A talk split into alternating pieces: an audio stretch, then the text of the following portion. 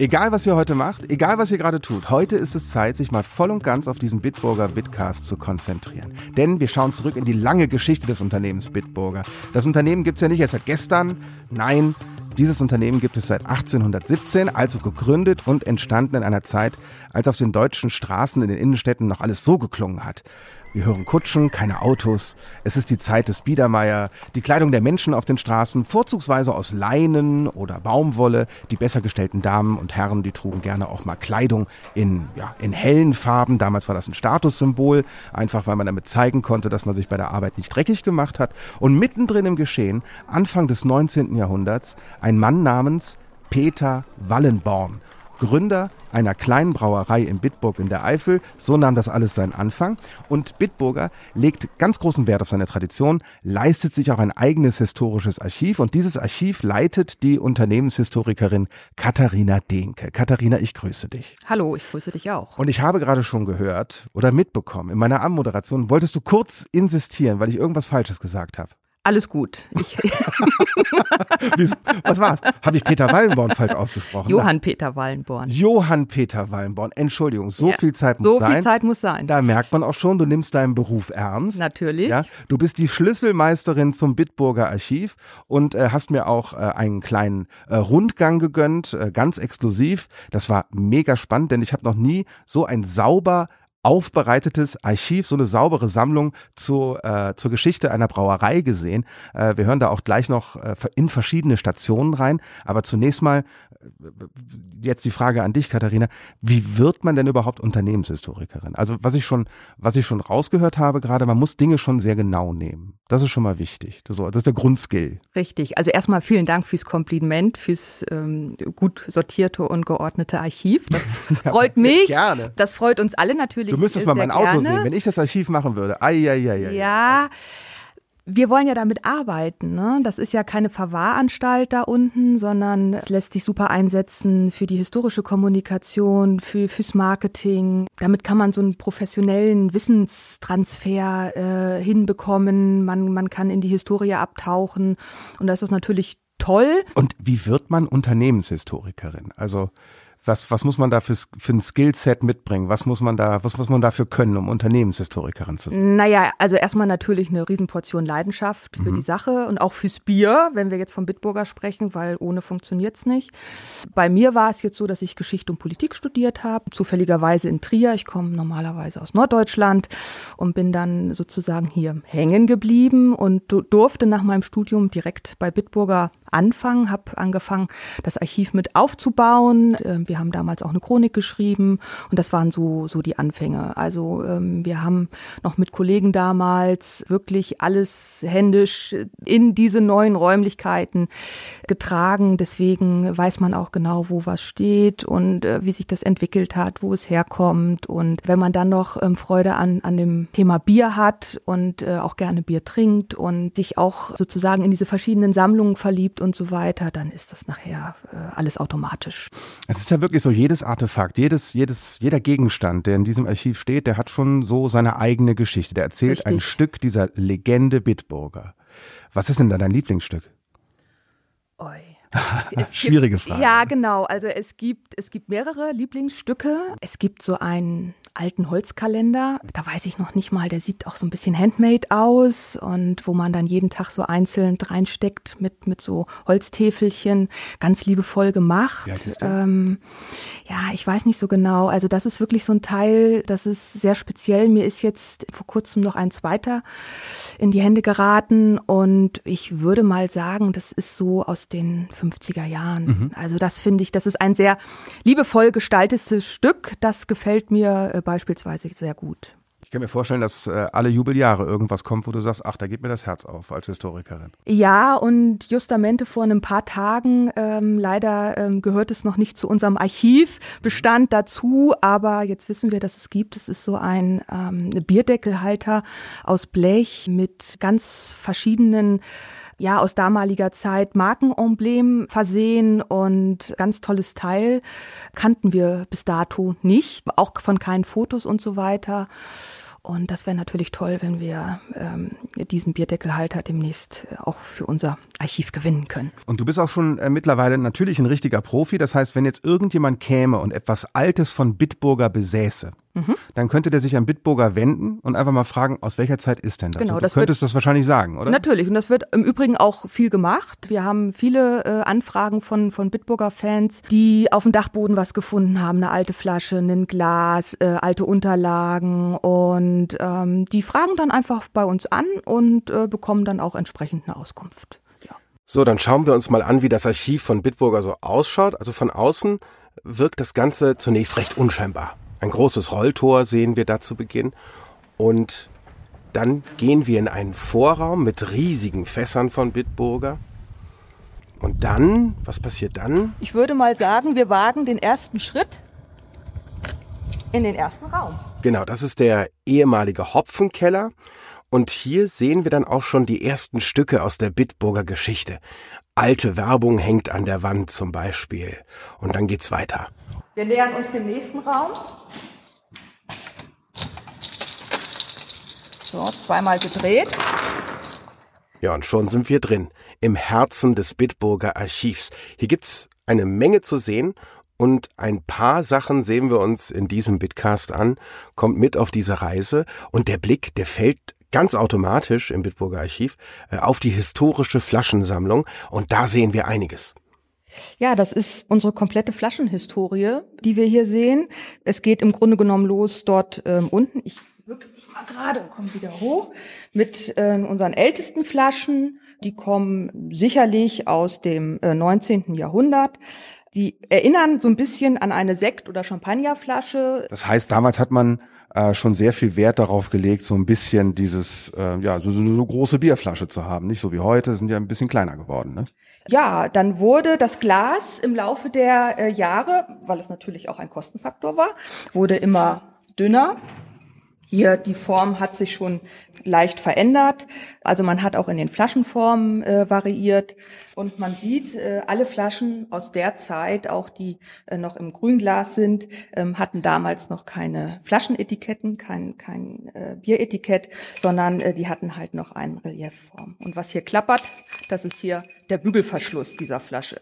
So. Dann sehe ich, die Flaschen ja. werden irgendwann nicht mehr grün, sondern die werden dunkel, die werden braun. Genau. Das hat natürlich was damit zu tun, dass das Bier lichtempfindlich ist. Und da ist die braune Glasflasche die ideale Glasflasche dafür. Und äh, hier sehen wir eine ganz besondere Flasche. Was fällt dir dabei auf? Ja, die hat, ähm, das sieht so ein bisschen, ja, es ist ähm, äh, Staniol-Alufolie, was ja, ist das? Also genau, es sieht so richtig. Ja, es sieht so ein bisschen aus wie diese, wie diese Sektflaschen, die man heute noch kaufen kann, äh, nur halt als Bierflasche. Ja, genau, und natürlich ein bisschen kleiner. Das war dann im Halb-Liter-Bereich. Und das war eine besondere Flasche. Hier gab es schon Etiketten. Und zwar äh, war das eine besondere Ausstattung, eine exklusive, eine, eine Lux-Ausstattung. Und da wurde dieses Staniolpapier wirklich äh, per Hand, jede Flasche einzeln umwickelt. Deswegen hieß es, weil es so besonders aussah und so exklusiv, wurde dieses, also unser Bitburger Pilz in der Zeit dann auch aus so einer Flasche sehr gerne Eifelchampagner genannt. Eifelchampagner, ja. klingt auch ein bisschen feierlicher. Ja. Darf man das heute noch Eifel-Champagner nennen, bestimmt, oder? Der ein oder andere macht das in der Tat noch und die, die sich in der Historie ein bisschen auskennen, wissen auch sofort, was damit gemeint ist. Dann kommen wir so ein bisschen in die, ich sage jetzt mal Neuzeit, in ja. die Moderne. Was sehen wir hier? Unser Stubi. Sehr gut. Ne? Stubi erste Mal aufgetaucht wann? In der Nachkriegszeit. Mhm. Eigentlich heißt die Flaschenform Steini, ne? aber weil es so stupsig ist und so weiter, also bei uns, jeder kennt hier Bitburger Stubi, das ist ja Kult. So, die Flaschen alleine waren schon total faszinierend. Es sind unglaublich viele. Wie viel waren das denn da, die wir da gesehen haben? Kannst du das, das kannst, kannst du wahrscheinlich gar nicht schätzen. Hunderte. Hunderte. Es wird ja auch immer ja. mehr. Ne? So ein Archiv ist ja nie fertig. Es ist ja eine unendliche Sache und es lebt ja davon, dass immer neue Bestände dazukommen und wir unsere Sammlungen ergänzen. Also von daher daher, ich zähle nicht jeden Tag durch. Die Flaschen sind ja nur ein kleiner Teil dieses historischen äh, Bitburger Archivs, dieser historischen Bitburger Sammlung, die Katharina mir gezeigt hat. Hier und da äh, findet sich im Bitburger Archiv auch das ein oder andere Accessoire, das man jetzt nicht auf den ersten Blick als das erkennt, was es dann tatsächlich ist.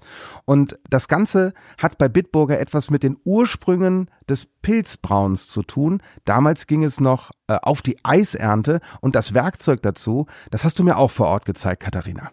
Hier zum Beispiel Ich ist gerade mal von der Wand so ein bisschen schwer und unhandlich. Das hier ist eine Zange. Die Zange ist so ungefähr, ist ein bisschen rostig, so ungefähr so so groß wie ich, also 1,60 Meter. Wirklich äh, sehr schwer, ähm, hat zwei lange Holzgriffe.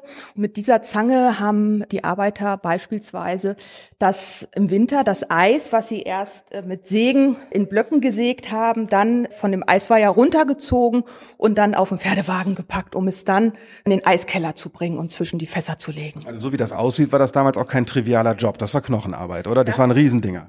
Das war richtig Knochenarbeit. Man muss sich ja auch vorstellen, selbst wie die Arbeiter gekleidet waren. Ne? Die hatten Holzpantoffeln an oder Holzstiefel, also mit, mit Lederbesatz und so weiter. Das war schon mal durchaus anstrengend. Und dann natürlich auch das ganze Werkzeug, was an sich schon mal sehr schwer war. Und dann unter diesen Voraussetzungen im Winter war das schon echt eine ganz schön schwere Arbeit. Jetzt aber mal eine doofe Frage. Warum musste man bei Bitburger damals Eis ernten? Das war wichtig, weil damals der Kommerzienrat Theobald Simon, das war der Vertreter der dritten Familiengeneration, gesagt hat, er will auf untergäriges Bier setzen. Dafür war Kälte unabdingbar und vor allen Dingen ganzjährig. Dafür hat er extra Eiskeller graben und anlegen lassen. Das war damals eine wirkliche Innovation hier in der Region. In diesen Eiskellern waren halt die, die großen Bierholzfässer. Und auch im Frühjahr und Sommer sollte ja gebraut werden und untergäriges Bier verkauft werden. Und das musste dann entsprechend gekühlt werden. Und deswegen musste man im Winter ganz viel Natureis ernten. Das war die Zeit, wo es noch keine Ammoniak-Kältemaschinen gab. Das war äh, total wichtig, ähm, sonst hätte es im Sommer kein untergäriges Bier gegeben. Also die Eisblöcke waren so groß, dass die schon ein bisschen länger gehalten haben. Die sind jetzt nicht sofort mit den ersten Sonnenstrahlen weg gewesen, sondern durch die Lagerung im Keller haben die schon genau. ein bisschen vorgehalten. Durch die Kelleranlage, die natürlich ja tief unter der Erde war, hat sich da die Kälte auch äh, ziemlich lange gehalten. Aber es war ein großes Problem, wenn es keinen richtigen Winter gab. Also wenn, wenn der Frost ausgefallen ist und es konnte kein Eis geerntet werden. Das war dann eine große Katastrophe für eine Brauerei. Ist das in der Geschichte von Bitburger mal passiert? Ja, also natürlich, es gab immer mal schlechte Winter, also schlechte Winter dahingehend, dass die Eisernte schlecht war. Da musste man alternativ für viel Geld anderswo Eis kaufen. Das hat der Theobald dann auch mal gemacht in einem schlechten Jahr und das hat ihm natürlich auch einen Vorsprung gegenüber anderen Brauereien gebracht, weil er dann natürlich auch ganzjährig dann sein Bier anbieten konnte sein untergäriges Bier. Als man damals bei Bitburger äh, noch auf die Eisernte gegangen ist, da hat sich ja das heutige Bitburger Premium Pilz gerade erst so entwickelt. Das gab's ja noch, das gab's ja nicht ewig, ne? Das kam ja erst später. Früher hieß das anders, ne, der Vorgänger. Ja, also im Grunde genommen war das Eis ja sozusagen ähm, der Schlüssel dazu, ähm, dass es überhaupt später einen Bitburger Pilz gab. Und dass wir das Pilz überhaupt auch als Pilsener bezeichnen dürfen, dahinter steckt auch eine ganz spannende Geschichte und zwar ein Wasch echter Gerichtsprozess, der brachte damals Klarheit. Und die Originalgerichtsurkunde dazu liegt äh, bei dir im Bitburger Archiv. Richtig. Und äh, die Urkunde bekommen wirklich nicht alle zu sehen. Das ist ja äh, nicht so, dass wenn man eine Brauereiführung macht, dass man sofort ins Archiv geführt wird, sondern Richtig. das äh, ist nicht für die Öffentlichkeit zugänglich. Hier also ganz exklusiven Einblick von dir. Ja, das hier ist ein ganz besonderes historisches Exponat hier bei uns in unserem historischen Archiv. Das ist das Reichsgerichtsurteil von 1913. Das sehen wir auch hier äh, vor uns. Ich kann hier mal gerade im Original blättern.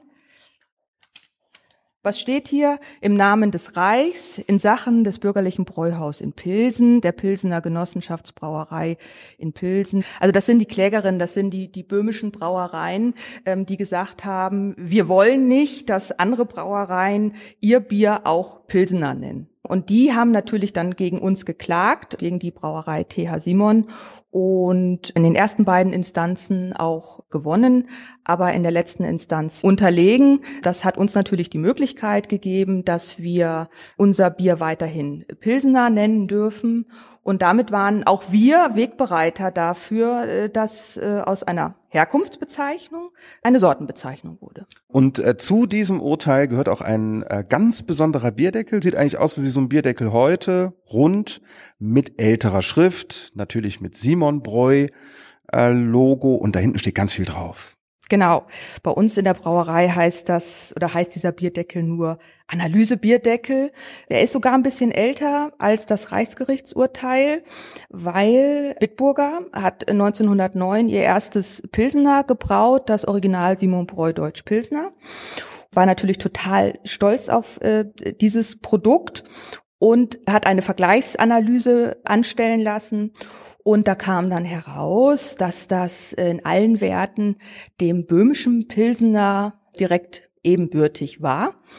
Das haben wir natürlich genutzt. In der Werbung haben Anzeigen geschaltet und es unter anderem auch äh, auf Bierdeckel drucken lassen. Und das ist das, was du hier gerade siehst. Das war dann der Punkt, wo dann irgendwann auch die Pilsener Brauereien im, in Böhmen gesagt haben, das gefällt uns jetzt nicht, es soll nicht jeder sein Bier Pilsener nennen, sondern nur die äh, Brauereien, die dann auch wirklich aus Böhmen kommen. Im Bitburger Archiv findet man ja auch generell äh, eine ganz stattliche Bierdeckelsammlung. Ne? Wir haben ja gerade über Bierdeckel geredet äh, und auch über diesen Analyse-Bierdeckel. Ähm, warum sind zum Beispiel auch so Bierdeckel, das ist ja eigentlich ein trivialer Gegenstand äh, aus dem Gastronomiealltag, warum sind diese Bierdeckel für eine Unternehmenshistorikerin denn auch wichtig? Naja, sie spiegeln ja auch die jeweilige Epoche wieder, die Markengeschichte aus den jeweiligen Jahrzehnten. Das ist für uns schon sehr wichtig. Ähm, Schriftzüge haben sich verändert, die Farben haben sich verändert. Wir hatten teilweise Blau in unserer Schrift, äh, Dinge, die man sich heute gar nicht mehr so vorstellen kann. Das ist so, wenn man, wenn man in die Vergangenheit blickt, schon sehr hilfreich und anhand von Bierdeckeln kann man da sehr viele Rückschlüsse ziehen. Hm. Ich stelle mir ja persönlich schwierig vor, solche Bierdeckel in einem passablen Zustand euch jetzt zu übergeben, weil wenn ich jetzt so überlege, was ich in den letzten 20 Jahren mit Bierdeckeln so alles angestellt habe, also von äh, kleinen Häuschen bauen über einfach nervös dran rumknibbeln. Also die sind nicht in so einem Zustand, dass man, dass man sie sofort in ein Museum oder äh, in eine Sammlung äh, von historischen Artefakten äh, reingibt. Äh, ich kann mir vorstellen, dass es so generell auch ein Problem ist. Wie schwierig ist es denn für euch ähm, äh, im Bitburger Archiv äh, Dinge aus der Unternehmensgeschichte in einem passablen Zustand auch zu bekommen? Also das ist immer sehr unterschiedlich. Es gibt natürlich Bierdeckel, die sind äh, im, im einwandfreien Zustand und es gibt welche, die sind echt boah, also die, als ob die einmal in der Matsche gelegen hätten und äh, aber auch aus denen kann man noch was machen. Es gibt auch bei den Emailleschildern, wenn ich jetzt mal mir andere Sammlungen anschaue, die haben das Problem, dass die dann große Abplatzungen haben, gerade in, in dem Bereich, wo sie an der Wand befestigt werden und so weiter. Manchmal wundert, sich, wundert man sich auch, es gibt wirklich ganz alte Dokumente, die sind in einem perfekten Zustand. Es kommt einfach darauf an, wo die lagen. Ne? Äh, lagen die äh, auf einem Dachboden oder in einer Schublade sauber verpackt, ne?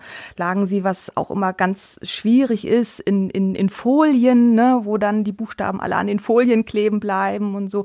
Die Qualität der Materialien, das muss man auch sagen, gerade in Richtung Papier, war damals ähm, zum Teil wesentlich besser als heute. Das muss man sagen. Und entsprechend ähm, sind viele Dinge auch noch sehr gut erhalten. Äh, wie geht ihr denn mit äh, historischen Gegenständen um, die nicht in so einem guten Zustand sind? Habt ihr da Restauratoren, mit denen ihr zusammenarbeitet oder werden die im Originalzustand belassen dann? Also wir belassen die im Originalzustand. Das ist uns schon wichtig. Idealerweise hat man dann ein Exponat, was man in einem guten Zustand hat, aber dafür ist es halt original und dann hat man halt das gleiche Exponat, was halt in einem etwas schlechteren Zustand ist. Das ist dann äh, absolut in Ordnung. Es kann aber auch natürlich mal sein, dass wir von, von jemandem, der uns was anbietet zum Kauf, dass der das hat äh, restaurieren lassen. Ne? Und dann, dann ist es halt so. Aber wir selber geben oder haben bislang nichts in Auftrag gegeben. Springen wir jetzt mal äh, auf unserer Zeitreise weiter in dem Zeitstrahl der Bitburger Geschichte. Wir sind im Jahr 1921, also in der Zeit der Weimarer Republik. Gleichzeitig das Jahr, in dem das erste Betriebslabor der Bitburger eingerichtet wurde. Und dieses Betriebslabor, das hat etwas mit den heutigen Kronkorken von äh, Bitburger, vom Bitburger Premium Pilz zu tun, oder? Also unter anderem.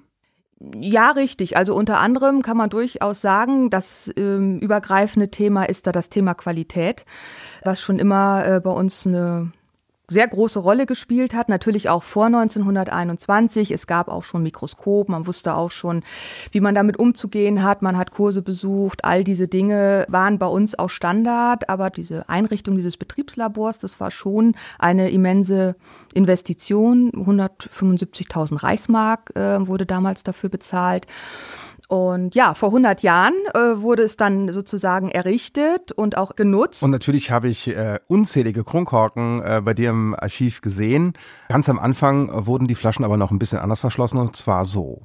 Der erste Verschluss war ein einfacher Korken. Der war oben auf der Flasche einfach aufgebracht. So ähnlich wie beim Wein heute, oder? Genau. Mhm. Ähm, wir haben leider aus der Zeit keinen, keinen Originalkorken mehr, weil ähm, die sind mit Sicherheit irgendwie in ihre Bestandteile irgendwann zerfallen oder waren so klein. Aber dann ging es ja weiter. Ich sehe ja. noch andere Verschlüsse.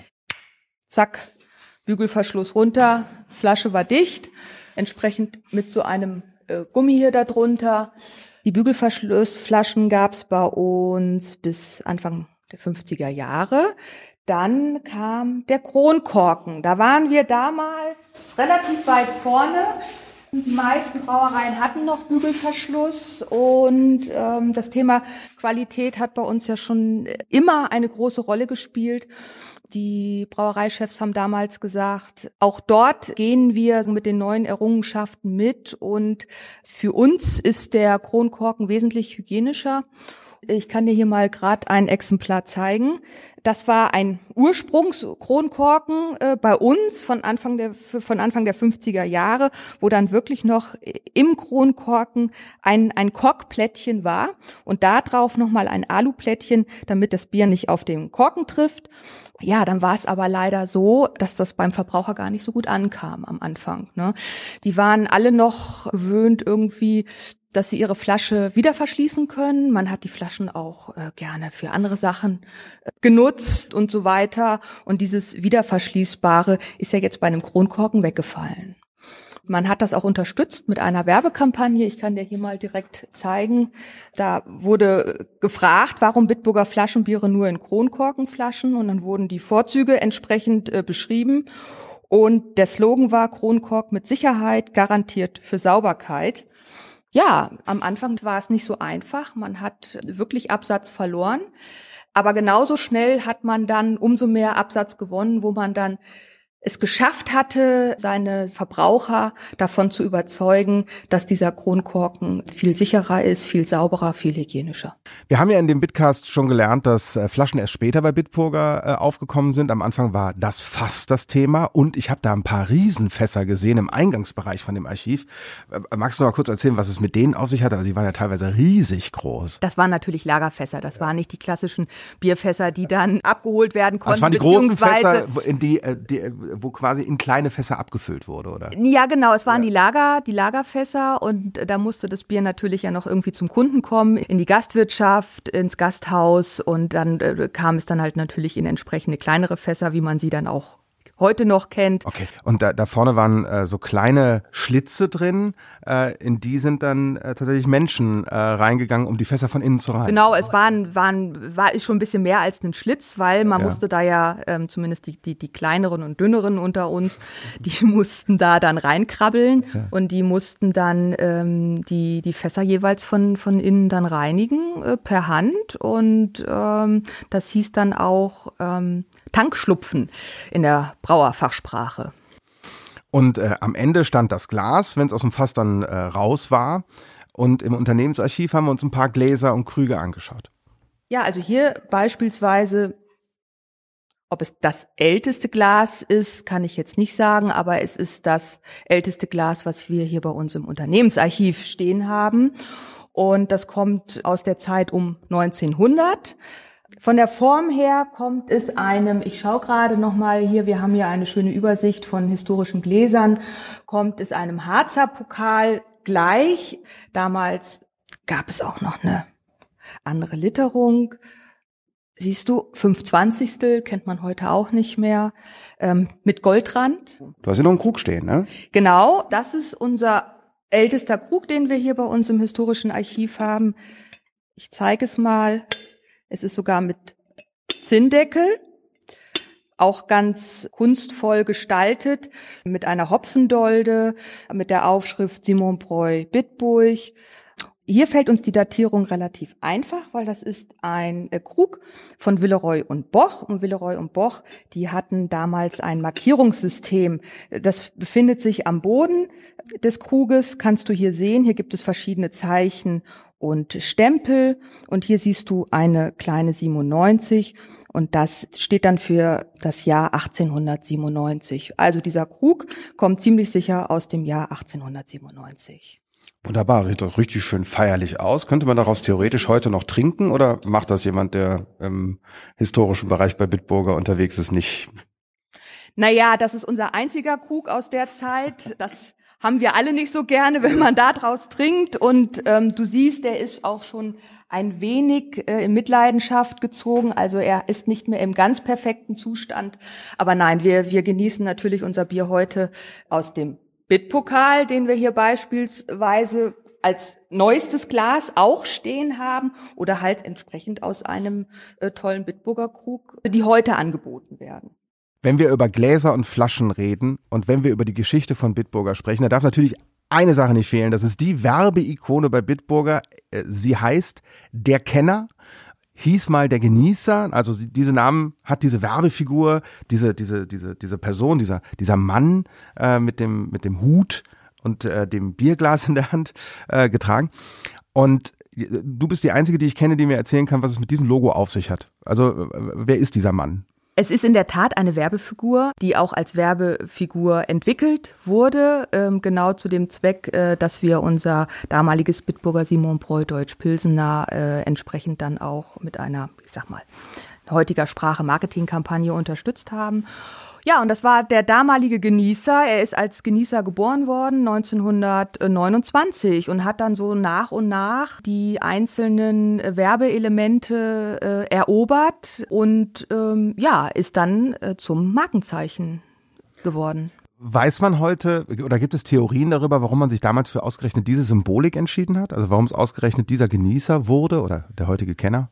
Naja, also er hat ja sozusagen diese Vorzüglichkeit des Produktes angepriesen, auch durch seine Handhaltung. Ne? Es ist ja so eine Geste eines Connoisseurs, eines Genießers. Er war halt auch, auch wieder wichtig, und da schließt sich der Kreis, auch Garant für eine gewisse Qualität. Der Bitburger Kenner schmückt äh, natürlich auch zahlreiche Schilder, Tafeln und Gläser und sonstige Werbemittel im Bitburger Archiv. Äh, wir streifen mal durch den Schilderwald und gucken uns den an. Ob es denn dann die Emailleschilder waren, ob es Glasschilder waren, ob es Etiketten waren, Bierdeckel, überall äh, wurde ähm, der damalige Genießer, heutige Kenner dann entsprechend äh, abgebildet. Und es haben sich immer wieder äh, verschiedene Details in der Geschichte äh, am Kenner, mhm. am Genießer verändert. Genau. Zum Beispiel äh, hat er am Anfang noch, das ist da oben der Ursprungsgenießer, äh, hat er noch ein Becherglas äh, in der Hand gehalten. Dann wurde im Laufe der Jahrzehnte ähm, wurden einige Schattenpartien aus dem Gesicht genommen. Ähm, Lustig, das sah nämlich damals ein bisschen älter aus, ne? Genau. Der ist immer jünger geworden. Er ist jünger geworden und auch ein bisschen schlanker das hat's dann gleich als positiven Effekt dann mitgegeben. Das sind diese Schönheitsideale, die sich da widerspiegeln. Richtig, wurden immer nur ganz feine Nuancen verändert.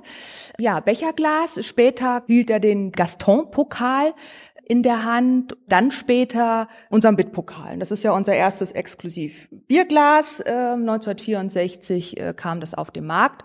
Irgendwann kam noch äh, um ihn herum so ein Feuerkranz. Das war in den 60er Jahren. Das heißt, er hat so ein bisschen so ein, ein Rahmen bekommen. Jetzt müssen wir natürlich auch ein bisschen in die Zukunft schauen. Es ist nicht absehbar, dass er den nächsten Basecap trägt und einen Vollbart hat. Sicherlich nicht. Okay, sehr gut. wir reden äh, über Bitburger Werbung und da darf eine Sache nicht fehlen, und zwar ist es der Slogan. Bitte ein Bit. Und er feiert jetzt auch sein Jubiläum. 70 Jahre wird er alt, ist das richtig? Ja, er ist schon ein bisschen älter, aber vor 70 Jahren wurde er offiziell auf der Anuga, das ist ja eine bekannte und wichtige Fachmesse der Ernährungsbranche und wurde 1951 auf der Anuga sozusagen offiziell als Werbeslogan auch präsentiert. Mhm. Weißt du ein bisschen was zu der Entwicklung dieses Slogans? Also wie kam der damals in die Welt? Ja, also das ging wohl schon in den 30er Jahren los. Es gibt so zwei Entstehungsgeschichten. Wir wissen nicht, welche die wahre ist. Also einmal soll es sozusagen der, der Bert Simon, das ist einer der damaligen Brauereibesitzer gewesen in der fünften Generation. Da kann es sein, dass der das einem Kellner gehört hat, der dann entsprechend bitte ein Bit gesagt mhm. hat. Ähm, oder damals auch bitte noch ein Bit. Ähm, das gehörte noch dazu. Oder dass es dann sozusagen das zufällige Ergebnis einer fröhlichen Stammtischrunde war. Das ist so eine andere Geschichte, die wir auch kennen. Wir wissen es nicht, deswegen maßen wir uns auch nicht an zu sagen, das ist jetzt die richtige oder das ist die falsche. Uns sind diese beiden Entstehungsgeschichten bekannt. Wir wissen aber, dass in den späteren Jahren dann dieser Spruch, dieser Slogan niedergeschrieben wurde von dem Dr. Theo Simon, ein, ein Bruder von dem Bert Simon, der damalige Marketingstratege der Brauerei, der Bitte ein Bit ja in seiner Handschrift niedergeschrieben hat. Und das sind heute auch noch die wesentlichen Elemente seiner Handschrift. Die finden sich im heutigen Schriftzug wieder. Also es gibt nur ganz leichte, minimale Anpassungen. Also das ist eine tatsächliche, echte Handschrift. Äh von dem Dr. Theo Simon. Und wenn man im Archiv andere original handschriftliche Unterlagen von ihm sieht, fällt einem das auch sofort auf, dass das seine Handschrift ist. Mensch, das war ein äh, echt spannender Tag äh, bei dir im Archiv. Und ich kann mir vorstellen, dass du, also ich meine, du arbeitest da glaube ich unten nicht permanent, du hast noch einen anderen Job, du bist in der Unternehmenskommunikation bei Bitburger tätig, also Richtig, du bist nicht die ganze genau. Zeit in dem, äh, in dem Archiv, aber äh, wie oft bist du denn da in den, in, den, in den Heiligen Hallen? Sehr unterschiedlich, also es kommt immer so ein bisschen drauf an, was gerade ansteht. Hauptsächlich habe ich äh, andere Themen zu bearbeiten, was ich auch äh, sehr gerne tue, aber ähm, das Archiv ist noch so ein bisschen so eine besondere Herzensangelegenheit Angelegenheiten. Und entsprechend, wenn was ansteht, ähm, springe ich runter, schaue nach oder ähm, wir kaufen was an. Es ist unterschiedlich. Und auch wenn das Bitburger Archiv jetzt nicht für die Öffentlichkeit zugänglich ist, Teile deiner Arbeit kann man sich äh, auch in der Bitburger Erlebniswelt anschauen wahrscheinlich, ne? Ja, also nicht meiner Arbeit, aber sozusagen Teile unserer Exponate, ja. ähm, die, die wir dort ausstellen, besondere Stücke, unter anderem auch das, ähm, ich habe vorhin gesprochen von dem, von dem Mikroskop ähm, ähm aus, aus unseren Anfangszeiten und oder auch besondere Gläser, die sind dort zu finden. Also lohnt sich ein Brauereibesuch in der Bitburger Erlebniswelt äh, zu finden in Bitburg. Bitburg, genau. Ganz einfach zu merken. Ne? Richtig. Ne? Wenn ihr noch Ideen und Themenvorschläge für den Bitcast habt, dann äh, wendet euch an uns jederzeit äh, über den äh, Bitburger Facebook-Account, über Instagram oder den Bitburger Live-Chat auf unserer Webseite mit dem Stichwort Bitcast. Und auch, wenn ihr irgendwelche historischen Exponate habt, wo ihr sagt, das muss Bitburger unbedingt mal sehen, dann äh, ist das auch euer Kontaktweg, oder? Unbedingt. Du freust dich, Katharina. Total. Du, dann danke ich dir für das Gespräch und danke dir für die schöne Führung. Ich danke auch und immer wieder gerne.